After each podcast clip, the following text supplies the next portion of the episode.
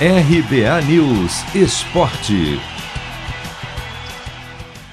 Vanderlei Luxemburgo é o novo técnico do Cruzeiro. Aos 69 anos, ele foi anunciado como o substituto de Mozart, que pediu demissão na semana passada.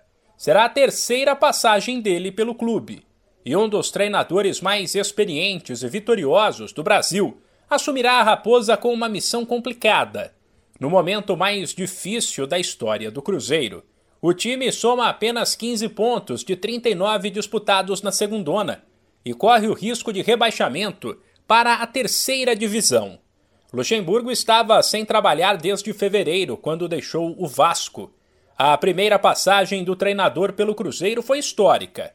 Em 2003, ele conquistou a Tríplice Coroa, ou seja, o estadual, o brasileiro e a Copa do Brasil. Já na segunda, em 2015, ele não foi tão bem e durou somente 19 jogos, nos quais somou 10 derrotas.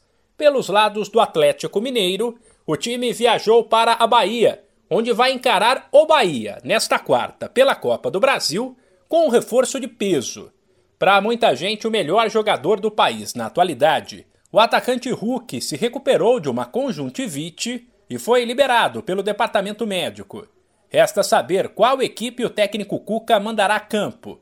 A situação do Galo é relativamente confortável. Depois de vencer o duelo de ida das oitavas por 2 a 0, o time poderá até perder por um de diferença, que estará nas quartas de final.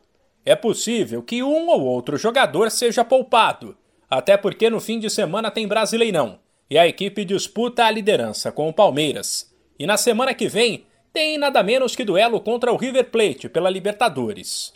O jogo desta quarta entre Bahia e Atlético Mineiro começa às nove e meia da noite, no horário de Brasília. De São Paulo, Humberto Ferretti.